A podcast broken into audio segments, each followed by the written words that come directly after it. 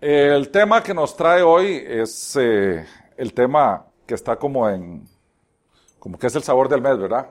El tema del amor, dado el 14 de febrero.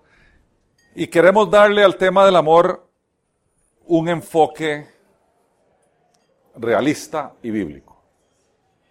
Escaparnos un poco del tema cliché del enamoramiento pasional eh, novelístico, llamémoslo así, y hacer un análisis serio de lo que quiere decir el amor.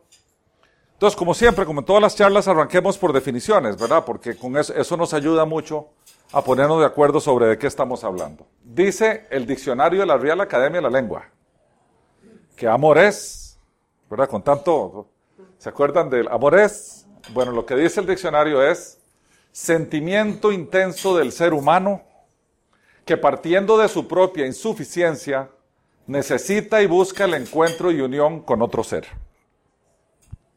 Esa es la acepción número uno. La acepción número dos es sentimiento hacia otra persona que naturalmente nos atrae y que procurando reciprocidad en el deseo de unión, nos completa, alegra y da energía para convivir, comunicarnos y crear. Eso es lo que la Real Academia de la Lengua define como amor. Eh, la palabra amor en español se aplica para muchas cosas. ¿Verdad? Eh, yo puedo amar mi vehículo, pero no es el mismo amor con que yo amo a mi esposa. Sin embargo, la palabra es la misma. Eh, ¿De dónde vienen las expresiones de amor que conocemos nosotros hoy? Las que comúnmente la gente como que tiene en su cabeza. Ellas vienen del pensamiento griego. De allí extraemos todo el tema del amor moderno, lo extraemos de ahí. ¿Verdad? Ellos inventaron un dios que se ubicaba exactamente en el tema del amor, el dios Eros. Eh, en la mitología romana, el dios del deseo amoroso era el famosísimo Cupido, que muy poca gente sabe que era un dios romano. ¿Verdad? Cupidito con las alitas y las flechas y las cosas, ¿verdad? Eh, y según la versión más difundida de la mitología romana, Cupido era hijo de Venus, la diosa del amor, la belleza y la fertilidad, y de Marte, el dios de la guerra.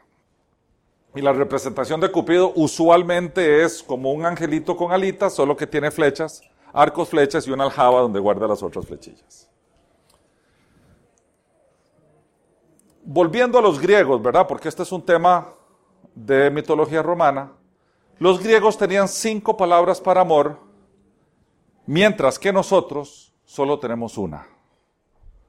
Por tanto, si queremos explicar correctamente qué quiere decir amor, hay que irse a los griegos porque según parece, ellos tienen como una ampliación del concepto. Y veamos los cinco tipos, las cinco palabras que los griegos tienen para amor. El primero es una palabra que es epitumia, y este es, un amigo mío decía que este es el amor que sienten los eh, los que andan conquistando todas las noches cada vez que pueden a alguien que está mal puesto por ahí. ¿Verdad? Él le dice los asesinos en serie puesto en temas de conquista. ¿Verdad? Em, ¿Ah? Exactamente. Esos que salen y tienen la noche para ver a quién consiguen y ya cuando se va llegando las 3, 4 de la mañana lo que queda es lo que se llevan. ¿Verdad? Pero alguien se lleva. Y hace, en, mis tiempos de soltero, los hombres éramos un poquillo con ese perfil. Hoy en día las mujeres también. Hoy es igual. Yo he escuchado en el ambiente nocturno, yo he escuchado mujeres en, en el mismo plan, digamos. Entonces ya, eh, eh, eh, en eso también se, se, hizo un tema como igualitario, ¿verdad? Entonces, el amor de, de epitumia es el tipo de amor en la Biblia se usa en sentido negativo, ¿verdad? Como codicia, y cuando se quiere hablar de algo, se traduce como deseo, pero ese, en la Biblia el tipo de traducción que se le da es positiva, es un deseo sano. Los griegos a este amor le llamaban el amor ocasional, carnal, eh, eh, casual, llamémosle así. ¿Verdad? ¿Por qué es una manifestación de amor? De si lo es, claro. Se requiere algún tipo de relación, aunque sea anónima, pero se requiere alguna, ¿verdad? El siguiente que usaban ellos es el amor eros. Y de este término se, deriva la palabra erótico. Sin embargo, la gente se equivoca cuando piensa que el amor eros es, es la manifestación sexual. No es así.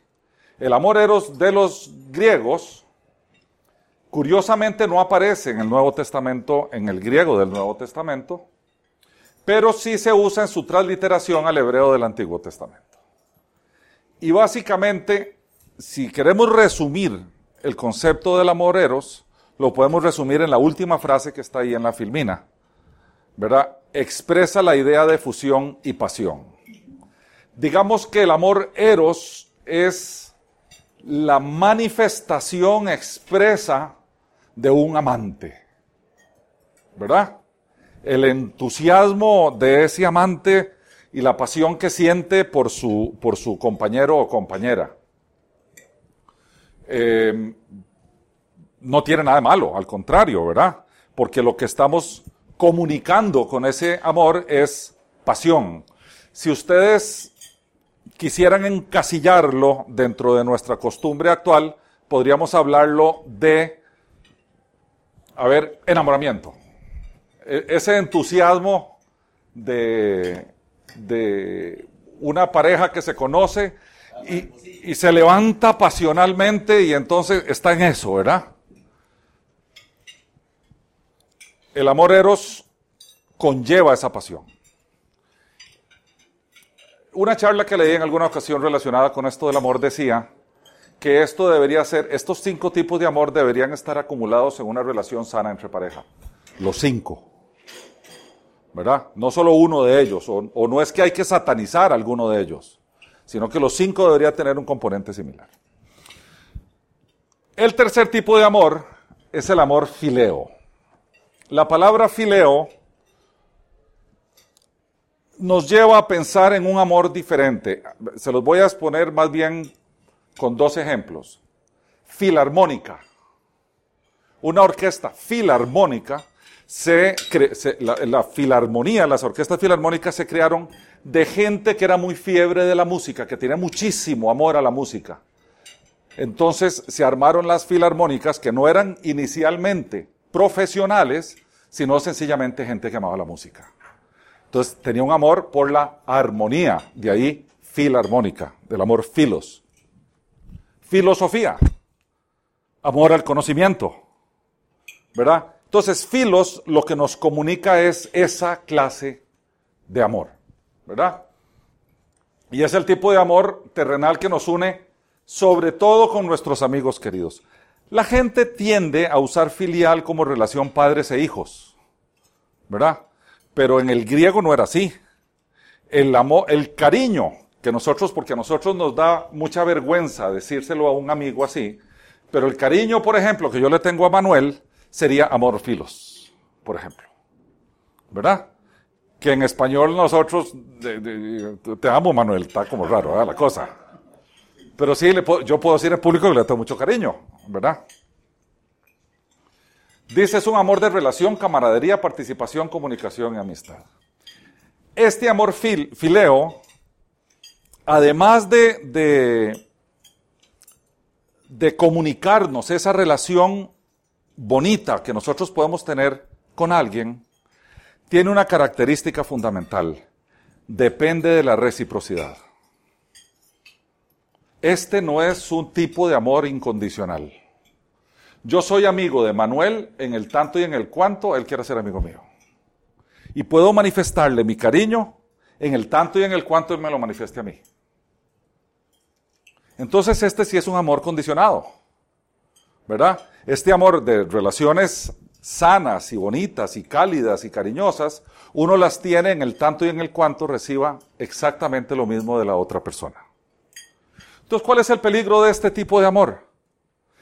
que si este tipo de amor no tiene una reciprocidad con la otra persona, uno tiende a resentirse. Lo más curioso es el que se hace las expectativas es uno y no la persona. Entonces yo puedo pensar que yo le tengo este cariño a Jeffrey, por ejemplo, y, y presumo que Jeffrey lo tiene que tener conmigo.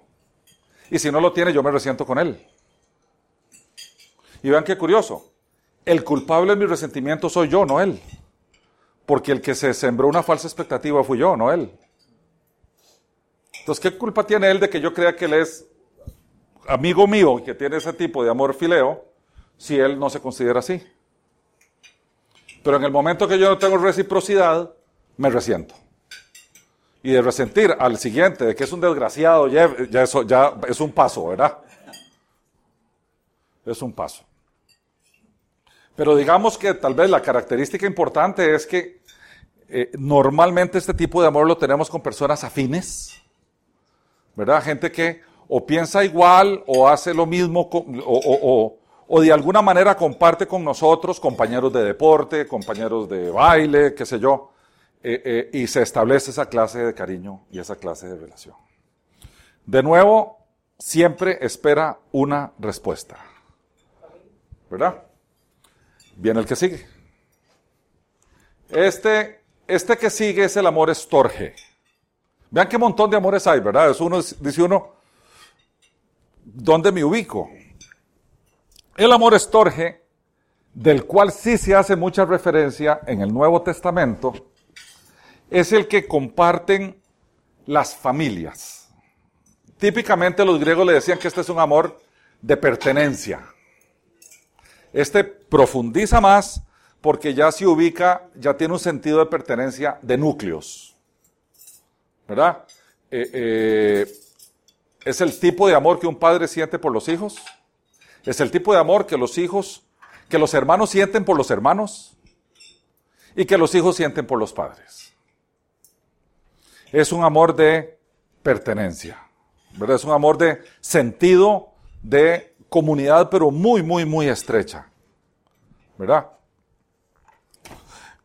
Ese, este amor es el tipo de amor que, como dice aquí, siempre está allí y no se merece, ¿verdad?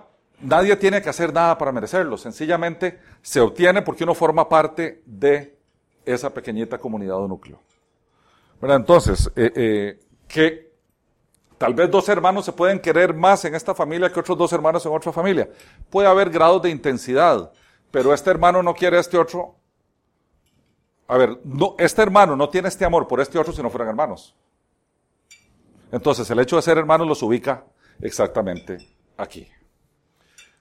E interesantemente, esta pertenencia nos lleva, par, nos lleva a cuidarnos, ser leales, y vienen una serie de valores detrás que se asocian o se relacionan con esto. Y este tipo de amor se nutre, se nutre. Puede estar en su, en su, en su fase básica, digamos, donde es mi hermanillo, yo no lo elegí, ¿verdad? Los hermanos que se llevan mal, a mí me lo pusieron ahí, yo nada más nací ahí, es mi hermano. Y lo tengo que querer porque es mi hermano. Pero se puede nutrir y puede crecer.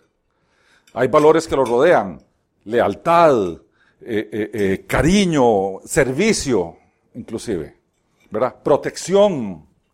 Hermanos que dicen, si yo veo que alguien se está jamoneando a mi hermanillo, voy y le doy y le pego. ¿Verdad? Es este, este tipo de amor. Y finalmente, el quinto es el amor. La palabra original griega es agapao, se, normalmente se conoce como amor ágape. Y el amor ágape em, es un amor de otro nivel, llamémoslo así. Este es un amor donde no está involucrada una emoción y no está involucrado un sentimiento. Lo que está involucrado es una decisión. Em, comentario al margen, Toda esta presentación está en el website de Unánimes. Me pueden bajar de ahí. Este tipo de amor es el amor más difícil, digamos, de encontrar, porque este tipo de amor no se siente. No se siente, por eso no es un sentimiento, porque no se siente. Se decide. Se decide. ¿Verdad? Yo me acuerdo un, compañero mío de trabajo y un querido amigo que su esposa entró en una fase complicadísima de salud. Eh, entró en una fase complicada de salud y, y eh, em, de, un tema de salud mental. Y el psiquiatra le dijo a mi amigo, mejor andate de la casa. Ahí ponemos una enfermera que atienda a tu esposa, vos andate, porque si te quedas con tu esposa en ese estado, vos te vas a volver loco. Te conviene irte. Y mi amigo le dijo, mira, esto, esto que tiene mi esposa es como un cáncer terminal. Es igual. Y yo si tuviera un cáncer terminal no la voy a dejar. Entonces, ¿por qué la voy a dejar por esto? Y se quedó ahí. Él tomó una decisión. Y tomó una decisión no porque está locamente enamorado por su esposa, sino que él tomó una decisión porque él decidió amar a su esposa. Y en esos momentos en que eh, eh, ella se comportaba de una forma complicada, llamémoslo así, él decidió quedarse amándola.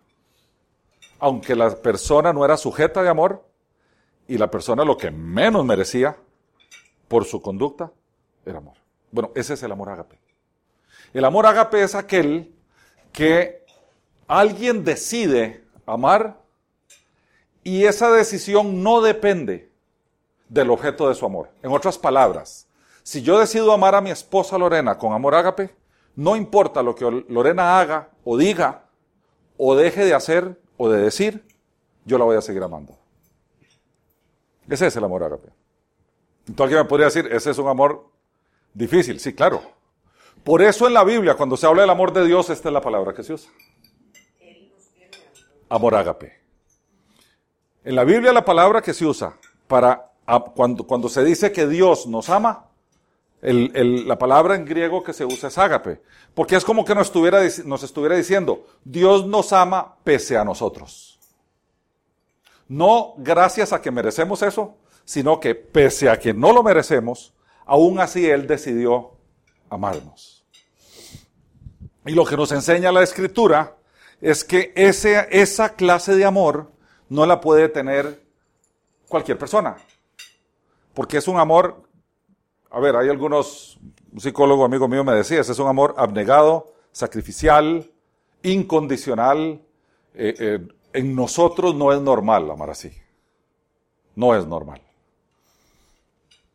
En Dios sí porque esa es la clase de amor que Dios prodiga, que Dios ofrece.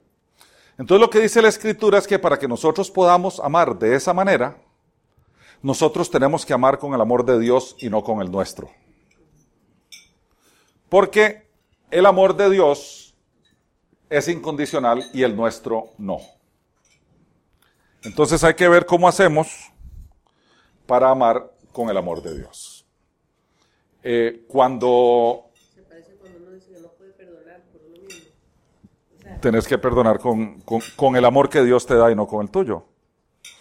El, cuando a Jesús le preguntaron cuáles eran los mandamientos y tal, él resumió absolutamente todos los 613 mandatos que hay en el Antiguo Testamento en dos. Uno es amar a Dios sobre todas las cosas, ¿verdad? Con todo tu corazón, con toda tu alma, con toda tu mente. Y el segundo era amar al prójimo como nosotros mismos. Y está en ese orden por una razón. Porque nosotros no podemos amar al prójimo si no amamos a Dios primero. Porque cuando amamos a Dios, Dios pone su espíritu en nosotros y a partir de su amor es que nosotros podemos amar a un prójimo sin esperar nada a cambio de él. Ese es el tema. Porque el nuestro, nuestro amor, alcanza para muy poquito alcanza para el cónyuge, alcanza para los hijos, alcanza para, no para todos los hermanos de uno, para tres, para algunos de ellos, hay otros que uno no los ama igual. Y no sepa quién más, la mamá alcanza. Y nuestro amor alcanza hasta ahí.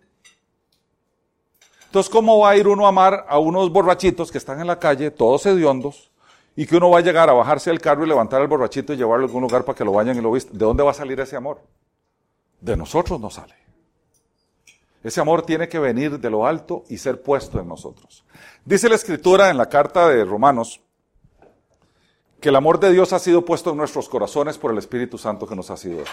En otras palabras, es con el amor de Dios que nosotros podemos amar al prójimo como Dios lo ama. No es con el nuestro. Nunca es con el nuestro.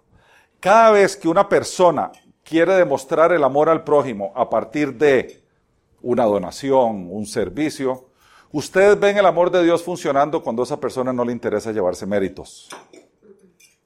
Y ven el amor del hombre funcionando cuando esa persona quiere salir en la foto.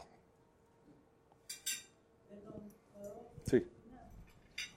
Nosotros no, no, o sea, Dios no nos dio ese amor de, de mostrar que nosotros vamos a regalar.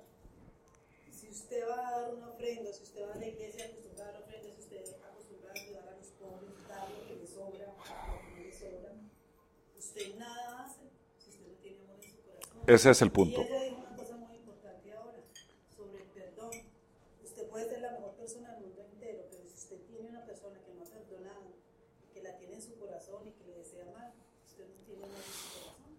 Ese amor.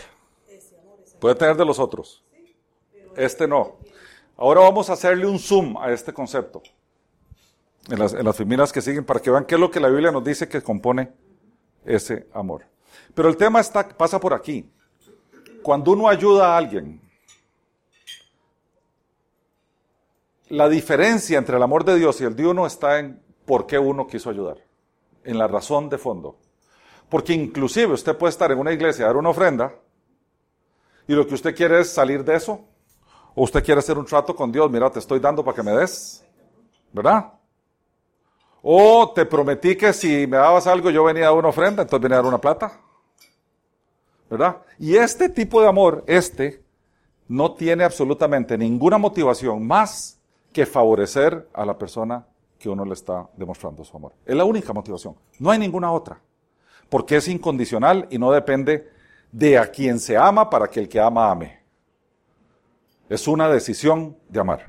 ¿Sí qué vas a decir? Una vez alguien nos visitó una persona que quería algo bueno para nosotros, pero nos decía, es que ustedes tienen que dar diezmo para que Dios los Y yo di diezmo para que Dios me prosperara.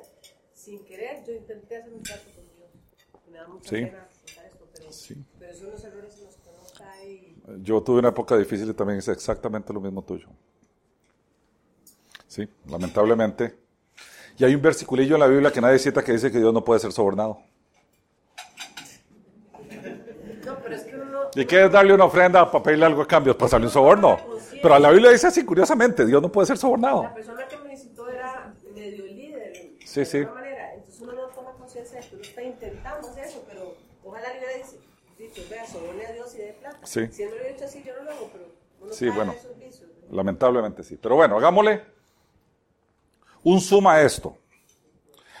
Tal vez uno de los versículos más famosos del Nuevo Testamento, que no sé si ustedes han visto a veces en eventos deportivos, hay chavalos con una pancarta, pancarta que dice Juan 3.16 y 3.16 y de todo, es Juan 3.16. Ese es un versículo que el Señor le citó a un, a un judío de aquel tiempo, un líder religioso que se llamaba Nicodemo, y Jesús le estaba explicando en qué, cómo era que el ser humano se podía salvar. Y el término que se usa en este versículo que va a salir aquí abajo, cuando lean amor, es ágape.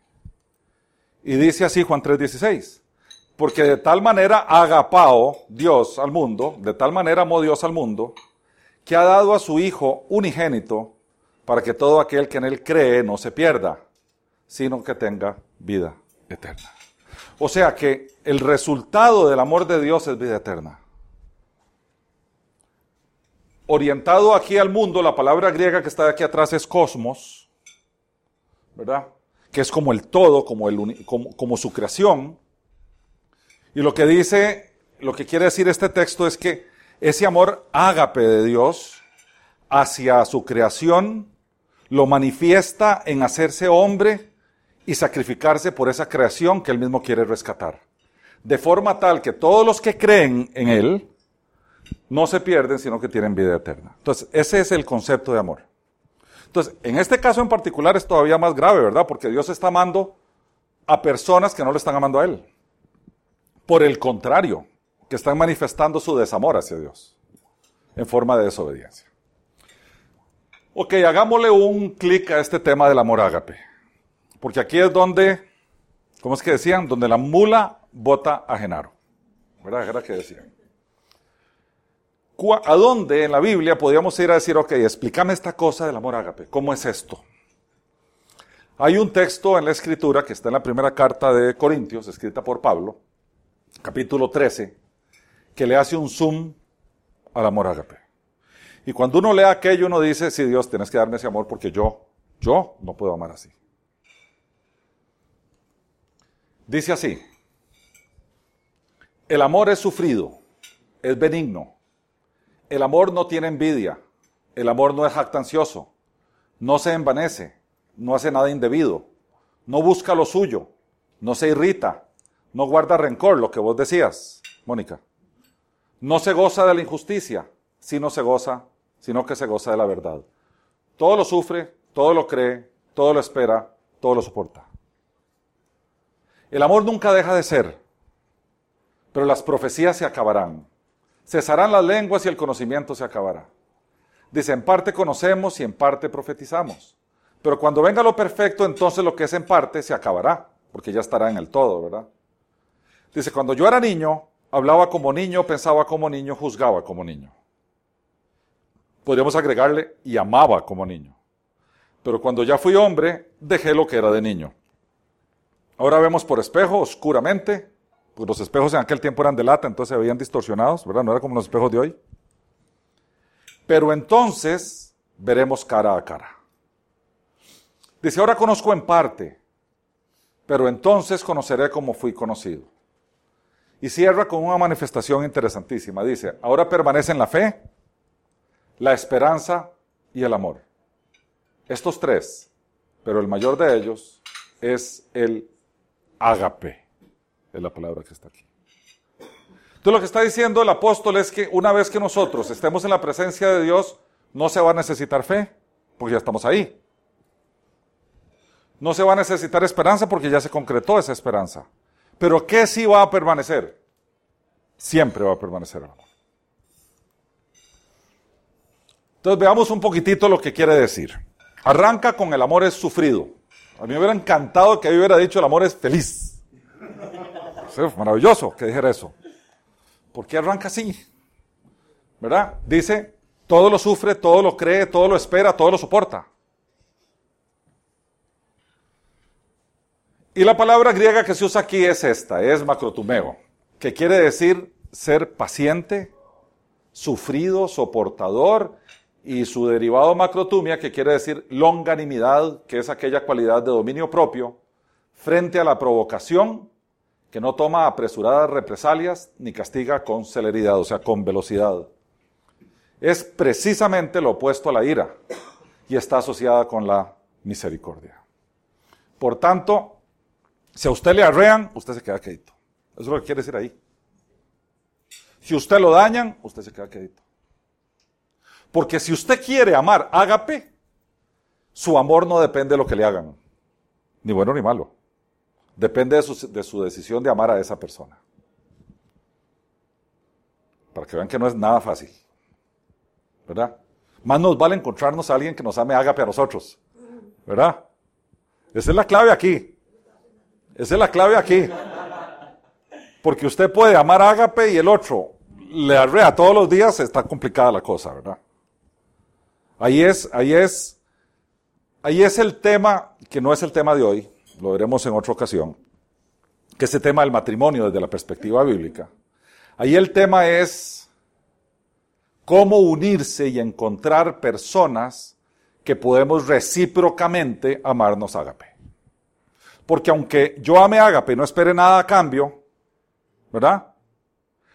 La pareja ideal es aquella que se ama ágape ambos. Ambos. Que se aman sin esperar nada a cambio.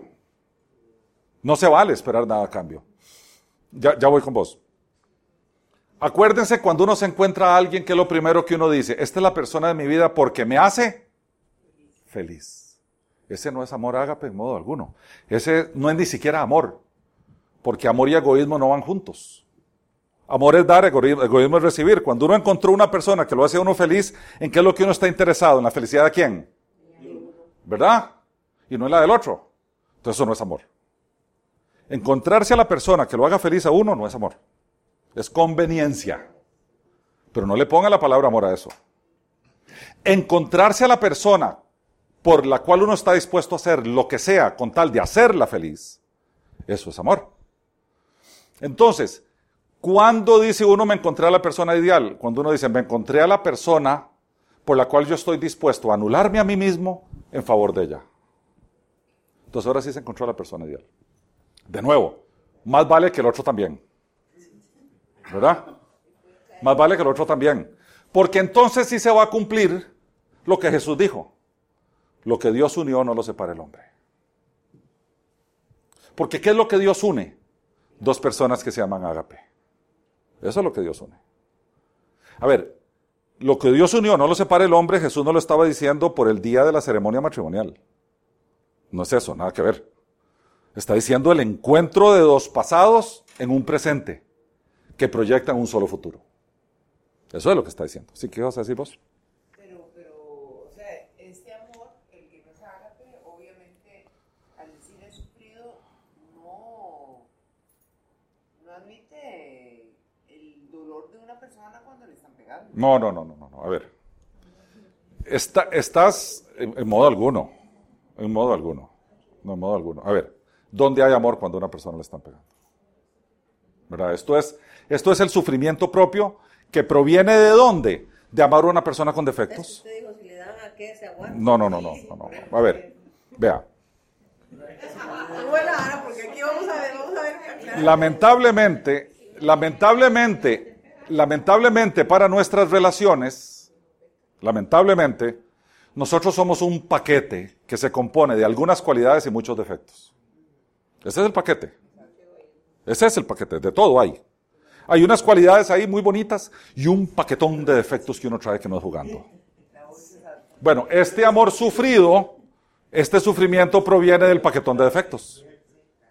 De ahí proviene. Porque aquí nadie puede levantar la mano y decir, yo tengo poquitos defectos. No es cierto. No es cierto. Pero este amor lo que hace, al decir que es sufrido, es que ama los defectos. Ama los defectos. ¿Verdad? No, aquí va más, espérese. Estamos empezando con la descripción del amor de Pablo.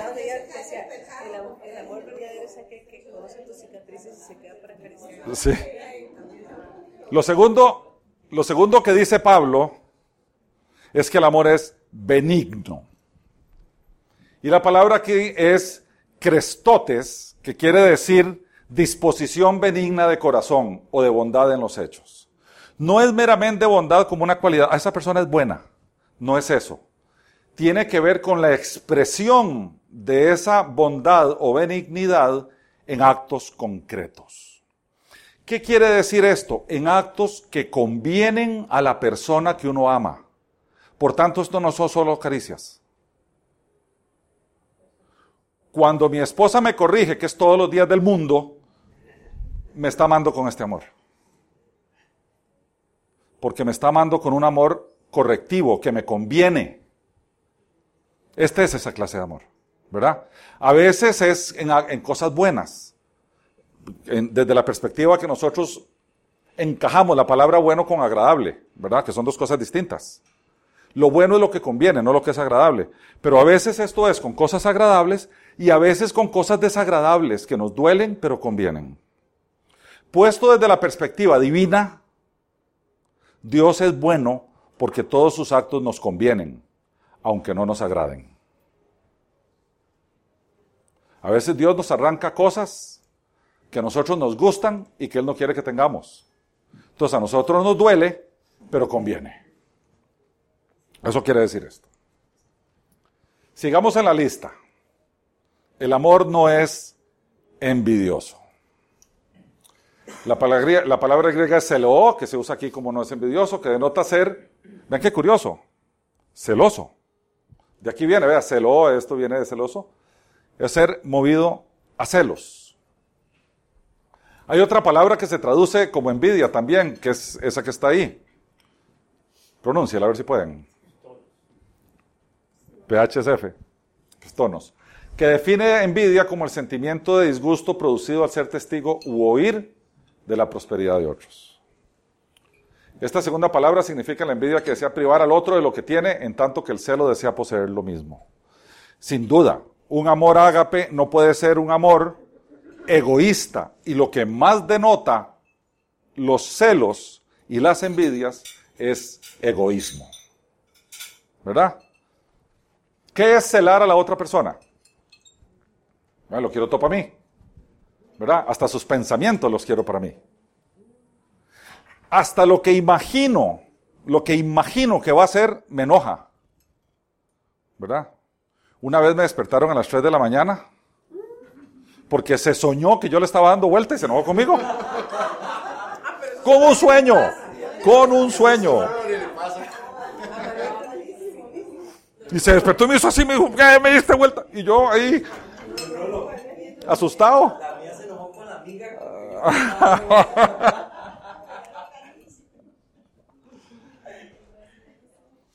Dice, el amor no es jactancioso, no es envanecido. Y de nuevo la palabra griega aquí es fusio, que quiere decir hinchar y se usa como hincharse de orgullo. Es lo contrario a la, enseñanza bíblica que dice que no tenga más alto concepto de sí que el que debe tener, sino que piense de sí con cordura. Este envanecimiento lo que hace es que la gente se sienta superior a su pareja.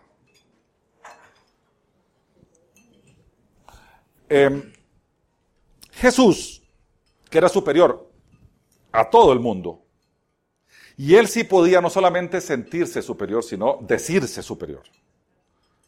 Él sí podía. En la última cena, cuando se juntaron sus discípulos que venían de las polvorientas calles de Jerusalén con sandalias y no habían mesas, sino que había una tabla más abajo y unos almohadoncitos aquí. Entonces ellos se sentaban de lado y quedaban los pies de uno viendo al que está a la par. ¿Verdad? Feo almorzar así. En todas las casas habían esclavos y el esclavo de menor rango era el que le lavaba los pies a los invitados. Era el esclavo de menor rango de todos. Había esclavos que servían la comida, había esclavos que limpiaban la casa, había esclavos, el, de menor rango, le tocaba limpiarle los pies a la gente. Entonces trae una palangana con una tela y venga a limpiar los pies a este chavalo porque en la cena los pies van a quedar expuestos. En la última cena, Jesús viene con sus discípulos, se sienta, dice que no venga el esclavo, se quita su túnica, se levanta las mangas, dijo, tráiganme la palangana, y le lavó los pies a los doce, no a once, a los doce. Eso incluye a Judas Iscariote, a quien él sabía que lo iba a traicionar en horas. Termina aquello, se levanta y dice, ven, yo soy su Señor y fui capaz de hacer esto por ustedes. Vayan y hagan ustedes lo mismo. Por tanto, si el ser más campeón que ha puesto sus pies sobre la tierra, lo que nos dice es, sirva, aún al que lo traiciona, sírvalo. ¿Cómo nosotros no vamos a servir a nuestro ser amado? En vez de inflarnos en jactancia y en superioridad, viendo a la otra persona para abajo. Eso es lo que quiere decir esto. Ahora dice, no hace nada indebido. Una traducción paralela dice no se porta indecorosamente. O sea, nunca es vergonzosa su conducta. ¿Verdad? Dice la escritura, andemos como de día honestamente, no en glotonerías y borracheras, no en lujurias y libertinaje, no en contiendas y envidia. ¿Qué es lo que está diciendo aquí? Si la Biblia nos dice que nosotros somos una sola carne, mis actos van a impactar a la otra persona, aunque no los haga en contra de ella. Si yo soy un sinvergüenza, además de manchar mi nombre, ¿cuál nombre mancho? El de mi familia, el de mis seres amados. Mis hijos van a crecer con, ese, con, esa, con esa etiqueta ahí. Entonces, si uno quiere un motivador en términos de corrección, de vivir una vida correcta, aquí hay una muy buena. Porque si usted dice que ama, usted no hace nada indebido. Usted paga sus impuestos, que yo sé que esto cae muy mal, pero paga sus impuestos. Porque usted tiene que pagar. Usted no roba, usted no habla mal de la gente, usted no, no se come a la gente, usted ayuda, usted favorece, usted es una persona correcta y no hace absolutamente nada. Nada, nada indebido. Nada. Ni una, mentiriza, ni una mentirita piadosa de, te llama fulano, decirle que no estoy. Ni esa. Ni esa. Porque ya eso es indebido. Esta clase de amor no hace nada indebido. No busca lo suyo. O sea, no es egoísta.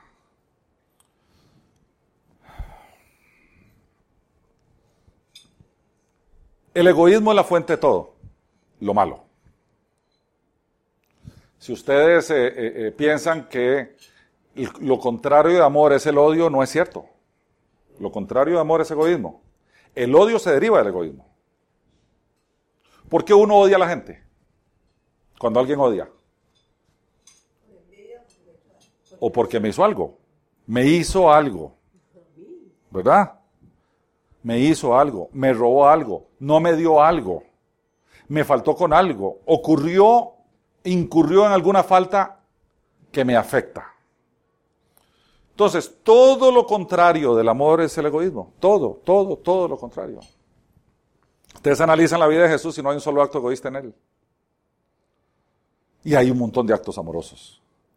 Porque el amor, sin duda, no busca lo suyo. Vean qué difícil amar así. Estar amando sin esperar y recibir ni buscar absolutamente nada de regreso. Nada. Si el 24 de diciembre yo vi un regalo de este tamaño y la otra persona no me dio nada, lo sigo amando igual porque yo no esperaba nada a cambio. Nada.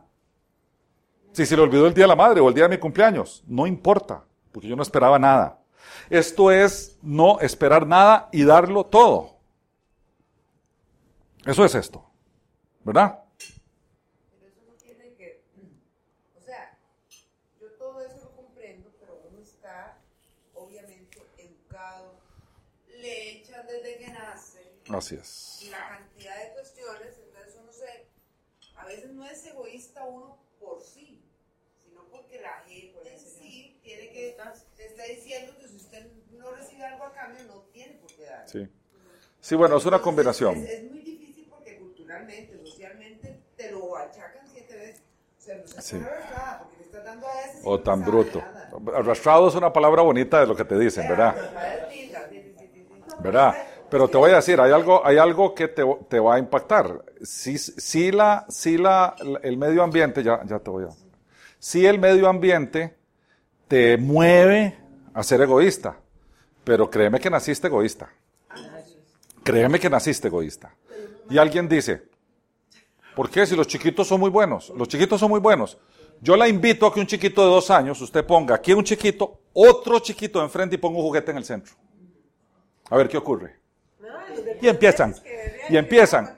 Y en el momento que este afloja, tome por idiota y le hago algo. Pero ahí sí influye la parte educacional. Después, pero, pero su egoísmo elemental y básico usted no se lo quita encima. No se lo quita. ¿Sí? Eso es, eso es clásico del ser caído. Sí, pero un, un minutico. Lo que viene en nuestra naturaleza, evidentemente después se potencia porque somos seres comunitarios. Y eso no, a ver, si usted hubiera nacido al lado de San Francisco de Asís, que ese sí era poco egoísta. Chavalazo, San Francisco de Asís. De verdad, chavalazo. Y usted hubiera pasado su vida entera desde que nació el primer día con Francisco de Asís, es muy probable que la manifestación de su egoísmo hubiera sido menor.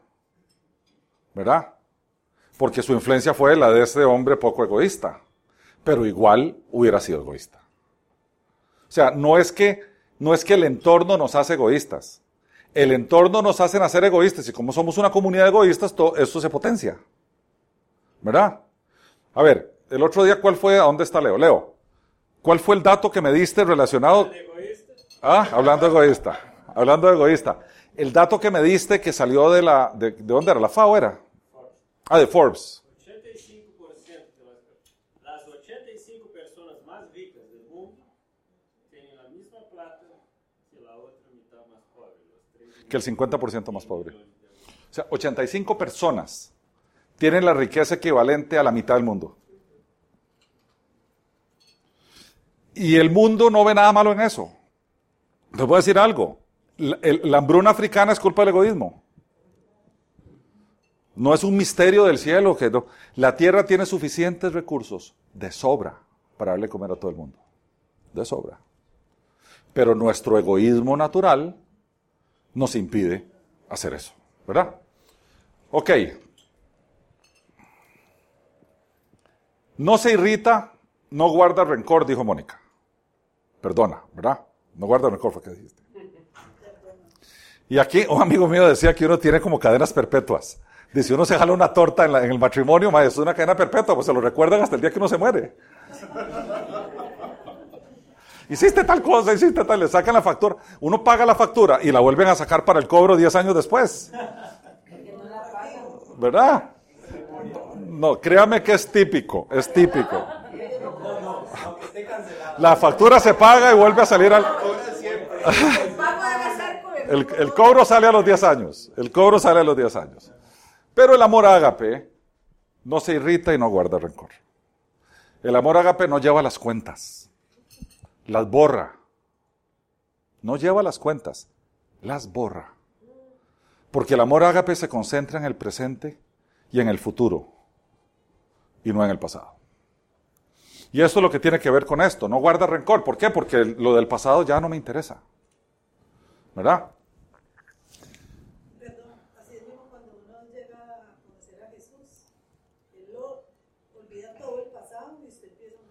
Bueno, él, el otro día mandé, no sé si ustedes leyeron una lectura diaria de, de, un tipo que se encuentra con una mujer que parece ser, tenía un- una comunicación especial con, con Dios.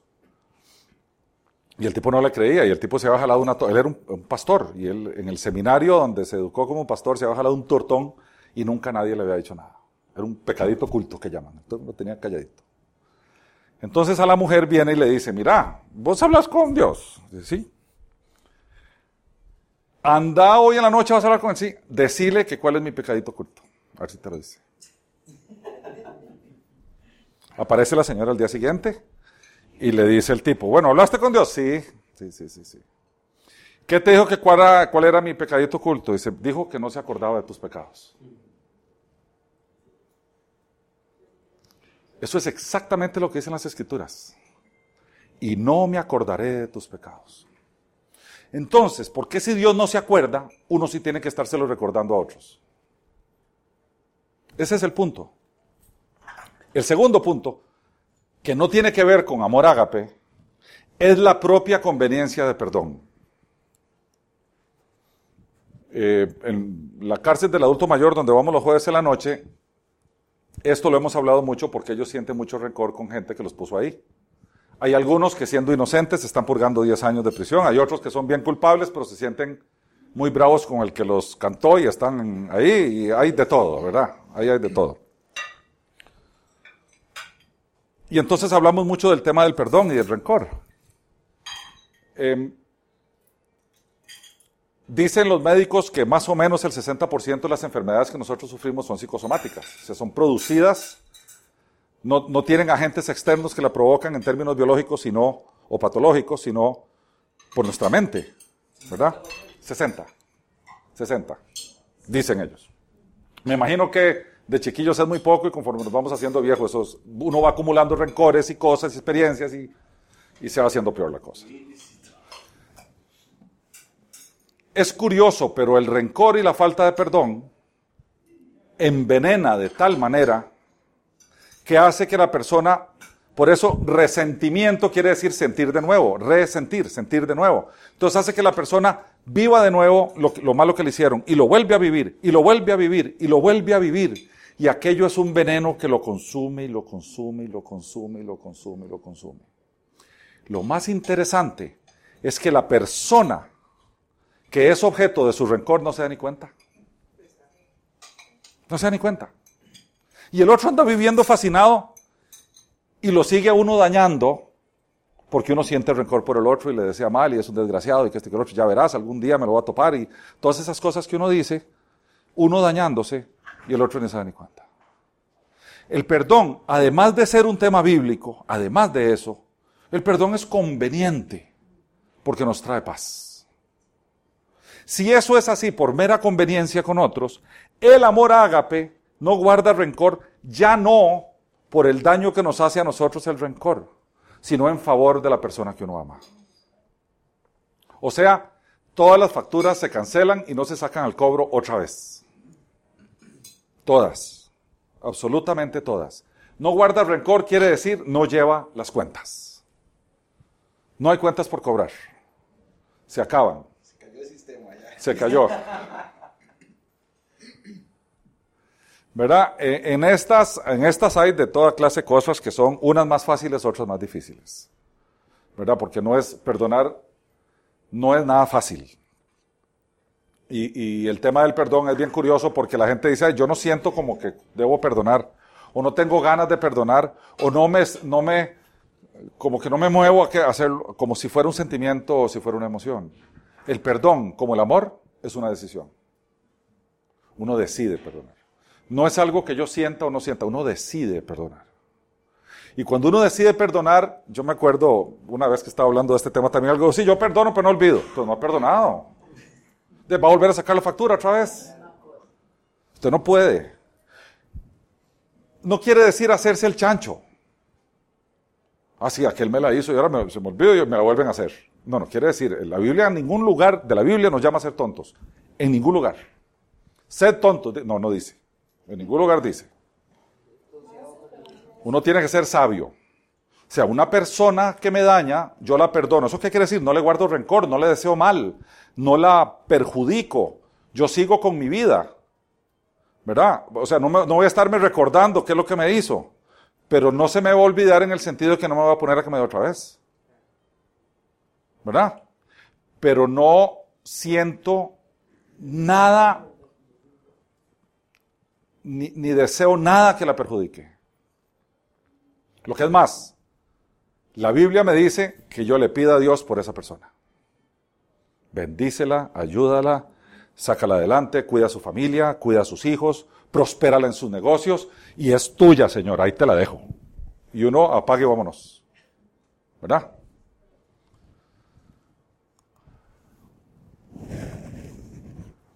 Dice que no se goza de la injusticia, mas se goza de la verdad. Vea, la injusticia en términos bíblicos es muy sencillo. A ver, no es diferente a los términos legales. Eh, eh, ¿Qué es lo que nosotros tenemos en, un, en, un, en una comunidad que tiene su ordenamiento jurídico como Dios manda? Tenemos leyes que hay que obedecer, ¿verdad? Tenemos organizaciones que cuando no obedecemos esas leyes se encargan de, llevarnos a juicio y que como resultado de eso recibimos un castigo. Si ustedes lo quieren ver así, eso es justicia. ¿Verdad? Con Dios es igual. Hay un, un cuerpo de ordenanzas y mandatos. Cuando los transgredemos, nos llevan a una organización y dicen, a ver, ¿cómo está este chavalo? ¿Va, castigo o no? Eso es justicia. ¿Verdad? ¿Qué quiere decir esto? Gozarse cuando el otro cae. Gozarse cuando el otro cae. Yo conozco relaciones donde la gente en su relación está compitiendo tanto entre ellos que cuando uno cae el otro se goza. Porque curiosamente hay relaciones que se establecen a partir de competencia y viven en competencia. Yo soy mejor, yo soy más, yo soy esto, yo soy el otro. O no me puede, yo sí puedo. O a mí no me mangonea, yo mangoneo. Todos los que estamos aquí, hombres, somos unos brutos porque nos mangonean a todos, aunque no nos demos cuenta. Pero esa competencia, ¿ah? Pues sí, claro. Decía un amigo que hay dos clases de hombres, los que lo maneja la mujer y los que no se han dado cuenta. Yo soy de los que me di cuenta hace muchos años. Ah, sí, no, por supuesto. No, vivo placenteramente, como decía el otro día, vivo placenteramente debajo del zapato de mi mujer. Em, el tema de la injusticia es, yo me gozo cuando la persona le va bien y está bien, y en modo alguno me gozo cuando cae. Y uno dice, ¿qué relación, ¿qué relación enfermiza habrá de alguien que se goza cuando... Sí, claro que las hay. Y muchas. Dice la carta a Romanos que la ira de Dios se revela desde el cielo contra toda impiedad e injusticia de los hombres que detienen con injusticia la verdad. Vea, la justicia de Dios es tarda pero segura. Y la razón por la cual es tarda es porque da oportunidades de reivindicación. Si la justicia de Dios fuera inmediata y Dios no tuviera esa mente olvidadiza, que no se olvide de nuestros pecados, nosotros no estaríamos aquí contando el cuento. En modo alguno estaríamos contando el cuento. Decía un amigo mío, mira, yo sería un muy mal Dios, porque cada vez que alguien se equivoca, ¡fa! me lo trueno. De no queda nadie aquí en la tierra. Por eso Él es tardo, tardo para la ira, dice la Escritura. Él tiene que estirar su momento de justicia, pero que llega, llega pero está, hay un mundo de oportunidades. Él da un mundo de oportunidades. Entonces nosotros, como Él, también tenemos que dar un mundo de oportunidades y no podemos gozarnos con la caída de otro. Y dice, todo lo sufre, todo lo cree, todo lo espera, todo lo soporta. Ahí como que resume, ¿verdad? Paciente y tolerante, ¿verdad? Em, no tener un más alto concepto de sí que el que debe tener. Y es curioso, eh, eh, Jesús lo ponía de diferente manera, ¿verdad? Como él era carpintero, entonces él hablaba de la paja en el ojo, eh, de, que uno quita la paja del ojo del otro, pero no se da cuenta de la viga que uno tiene, ¿verdad? Em, ¿Qué montón de defectos tiene la gente? Y gracias a Dios yo no tengo defectos, ¿verdad? Eso es así. Eso es así. ¿Verdad? Eh, el, pero es que ese es el objetivo. Ese es el objetivo. Eso es lo que nos manda la Biblia. ¿Sabe qué? Ve a Jesús. Ese es su modelo a seguir. Ahora sígalo. Pero también encontramos el otro lado de la moneda. La gente que pasa todo el día diciendo y deprimida, diciendo que ellos son una cochinada, que no valen para nada ni nada. Eh, en ningún lado dice la Biblia que uno tiene que ser así. La Biblia habla de estar gozoso. Es que son dos cosas distintas.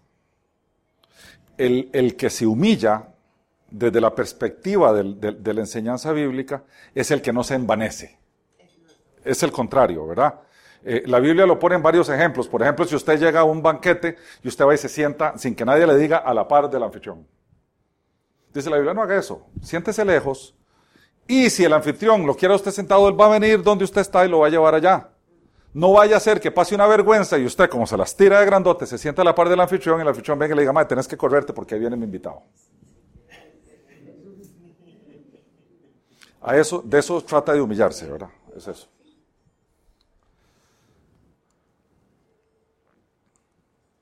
Nunca deja de ser. Esto también me fascina. Dios es amor por esto porque el amor es eterno. La prueba más clara del amor eterno es Dios, pues Él es eterno. El resto de las cosas serán renovadas, pero el amor permanecerá eternamente, eternamente. Como veíamos antes, ¿verdad? Fe, esperanza y amor, y el mayor de ellos es el amor. ¿Verdad? Em, sin duda alguna, ya sea los que nos adelantemos o ya sea cuando se acabe toda esta cosa, en el cielo lo que va a haber es esencialmente amor. Porque Dios esencialmente es eso. ¿Verdad? Entonces vamos a estar en condiciones de disfrutar todas estas características que vimos de forma permanente. Esa es la esperanza del creyente, que desaparece como esperanza el día que estamos en su presencia. Entonces, en nuestro amor egoísta, cuando alguien querido se nos muere y lo lloramos porque no va a estar con nosotros, deberíamos pensar en nuestro amor ágape que está de frente a la perfecta manifestación del amor, que es Dios. Ahí les puedo dar las dos definiciones que nosotros conocemos más fácilmente. Cuando alguien se nos va, lo lloramos por nosotros, no por el que se fue. ¿Qué clase de amor es ese? ¿Verdad? Porque el que se fue, esperemos que esté ahí, en ese amor, ¿verdad? Está delante de aquel donde ya no hay sufrimiento, no hay llanto ni dolor, dice la Escritura. Sentado en el regazo del Padre. ¿Cómo va uno a llorar por eso? Uno llora por el vacío que queda. ¿Pero el vacío de quién? El vacío de nosotros. Por eso los creyentes del primer siglo, que esto lo entendían perfectamente, cada vez que moría un creyente, se alegraban. Se alegraban. Madres que sus hijos eran martirizados por los romanos en plena persecución, se alegraban de que su hijo estaba en los regazos del Señor y no con ellas, porque entendían que donde estaba él estaba mucho mejor que en los regazos de la madre.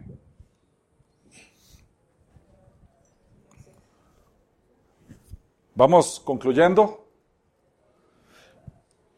Por lo que ya hemos visto entonces es que nos entendemos que la palabra amor comunitariamente o socialmente está mal interpretada. ¿Verdad?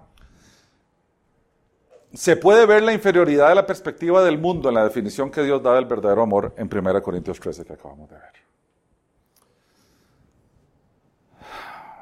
El amor al final, el, el bueno, tiene que ser nuestra inspiración para todo. Venir aquí un martes cualquiera debe ser causado por el amor que queremos, que sentimos por Dios y por los nuestros, porque a partir de que uno se edifica, uno beneficia a los que lo rodean. Em, sin hablar de los que uno ama sin conocer. Eh, a ver, los chiquitos que servimos en el comedor, allá hay 170 chiquitos que tienen 170 mamás que nosotros no conocemos. ¿Verdad? O cualquier forma de manifestación que nosotros tengamos con gente que ni siquiera conocemos. Dice, al comprender las características del amor de Dios, puede que se produzca el desánimo ante una norma que parece inalcanzable. Si a uno le ponen eso y dice, no sé, ponga la lista aquí a la par y vaya haciendo un check de ahí uno se queda en blanco. ¿Verdad? El cheque se fregó. Pero el tema aquí del cheque es, hay que ir hacia allá. Hay que ir hacia allá. La forma de ir hacia allá no tiene otra cosa más que tener el Espíritu de Dios en nosotros. Y lo tiene aquel que ha recibido el perdón de Dios a través de su Hijo Jesucristo. No hay otra. Eso es lo que dice la Escritura. Pero a partir de que este Espíritu está presente en nosotros, nuestro amor egoísta se va tornando en amor agape en términos generales y en relaciones de pareja en particular, los debemos tener absolutamente todos, no solo el agape. Todos. ¿Verdad? El estorge, el, el filos, el epitumia, el eros y el agape. Es una manifestación completa, ¿verdad? Y sin duda alguna, esto no se puede decidir, voy a tener ese amor y voy a ver cómo hago. Es algo que Dios nos da es algo que viene de Él. Ninguno la tenemos. ¿Esa lista? Ninguno. Ninguno. Tiene que venir de Él. ¿Esa lista? No. Y el, Esa al- lista no. y al que no se lo da, entonces es saber- Es que no, es que el, vos lo recibís como resultado de tu fe. De tu fe. o sea, yo lo pido. Dice, dice, dice la Escritura, porque el amor de Dios ha sido puesto en vuestros corazones por el Espíritu Santo que os ha sido dado. Y Jesús en el sermón, en la última cena, habla de que el Espíritu Santo va a serte dado como resultado de tu entrega a Él. Es una, una cadena de consecuencias, digámoslo así. Tu entrega a Dios te pone tu espíritu, el amor de Dios a través de su espíritu. Es una secuencia de cosas, digamos. Es tu entrega, básicamente tu entrega.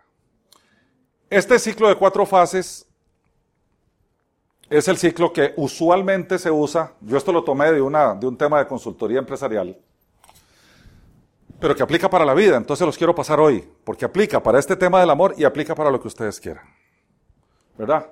Y dice así, nosotros tenemos cuatro fases. La primera fase, en términos de adquirir conocimiento, es que somos inconsistentemente incompetentes.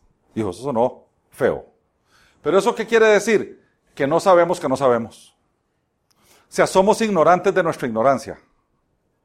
Creemos que sabemos y no sabemos. Esto es típico de la gente que cree que todo lo sabe. Y para nosotros que lo sabemos todos son muy incómodos los que creen que todo lo saben, dijo un amigo mío. en este paquete podemos encontrar a la gente que cree que sabe y no sabe. Por tanto, es ignorante de su ignorancia. Entonces, estando aquí, hay que salir en carrera de alguna manera. Y aquí sí, Analía, tiene que ver la humildad. Porque el orgulloso cree que sabe. El humilde baja la cabeza y dice, me di cuenta que no sé. Y ese es el segundo paso. El segundo paso es estar consciente de tu incompetencia. Ahora sé que no sé. Pero te saca de la, de la ignorancia, de tu ignorancia, y te pasa al conocimiento de tu ignorancia. Ahora sé que no sé. O en otras palabras, yo creí que sabía y me doy cuenta que no. Estás en fase 2. Usualmente, cuando nosotros exponemos temas relacionados con la escritura, pasa esto. Gente que creía que sabía, cuando se expone a la sabiduría de las escrituras, se hace consciente de que lo que creía que sabía, no lo sabía. Entonces la exposición a las escrituras es, nos posiciona aquí. Porque antes de que estemos delante de ellas, estamos aquí, creyendo que sabemos sin saber. Pero cuando nos exponemos a la palabra de Dios, nos damos cuenta, mira, hasta que si se me pone la piel de gallina, porque a mí me ha pasado un millón de veces. Cuando uno vuelve a ver aquello, dice, mira, y pasé toda mi vida creyendo que sabía. La tercera fase es estar conscientemente competentes. Aquí es conscientemente decidimos salir de esta otra. Ok, yo no, no sabía que no sabía. Fase 2. Ahora sé que no sé. Fase 3. Ahora voy a saber. Es la parte consciente. Entonces, en la parte consciente hacemos el esfuerzo por saber. Eso lleva a un esfuerzo. Quiero aprender, quiero saber, quiero practicar aquello. Y la cuarta parte es cuando inconscientemente somos competentes. De saber y de saber mucho y de estar constantemente sabiendo, lo adoptamos a nuestra vida de forma tal que ya funcionamos así. Entonces ya no es consciente, ya es una forma de vida. Estas cuatro fases se les llaman las cuatro fases del conocimiento. Y se aplica para todo. En términos bíblicos es fabulosa.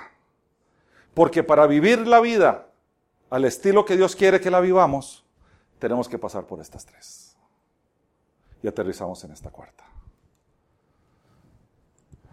De esta forma, dice, nuestras relaciones deben estar basadas en el amor ágape. De él se derivarán los otros tipos de amor. A todos los que de alguna forma se relacionan con nosotros, se les debe amar así. La definición confrontativa del amor que hace la Biblia debe ser nuestro norte, nuestro objetivo como creyentes y como hijos de Dios. El Señor no nos llama a hacernos menos, a sentir menos o amar con menor calidad. Nos llama a ser como Él. Nos llama a amar como Él. ¿Ok? Vamos a orar. Te amamos, Señor, y amamos lo que hace por nosotros. Cuando nos acercamos, Señor, a tu palabra, cuando abrimos esas páginas, Señor, y vemos lo que tú tienes escrito allí, Señor, nos haces de verdad conscientes de nuestra propia situación y conscientes de la necesidad de cambio.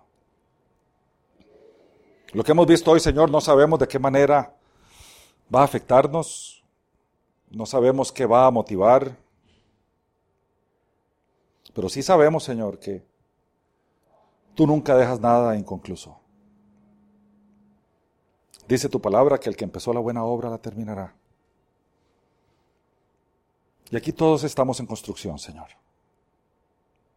Y sabemos que esta obra la vas a terminar. Te damos gracias por lo que nos revelas en las Escrituras. Te damos gracias por juntarnos aquí, Señor, para hablar de ti. Te damos gracias, Señor, por darnos la oportunidad de adorarte y de alabarte. De acercarnos a ti, Señor. De aceptar la invitación de acercarnos al trono de la gracia. Y alabarte y adorarte. Señor, ponemos delante de ti, Señor, todas nuestras necesidades y todas nuestras inquietudes. Ponemos delante de ti, Señor, nuestros sueños, nuestros ideales, nuestros planes. También ponemos delante de ti, Señor, nuestros temores, nuestras angustias, nuestros miedos. Sabemos, Señor, que tú eres el tú eres el Dios, el único Dios, el santo. Y por tanto, Señor, Humildemente bajamos nuestra cabeza para decirte, hágase tu voluntad y no la nuestra. Allí está el paquete, Señor. Todo te lo entregamos a ti. A ti, Señor, al único y santo Dios, al creador de todas las cosas y al ser más poderoso del universo.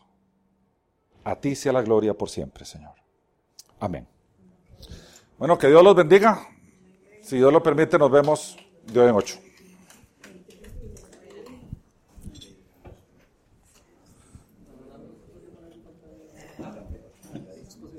Todo, el de 1 Corintios 3. El, el... Vamos a ver.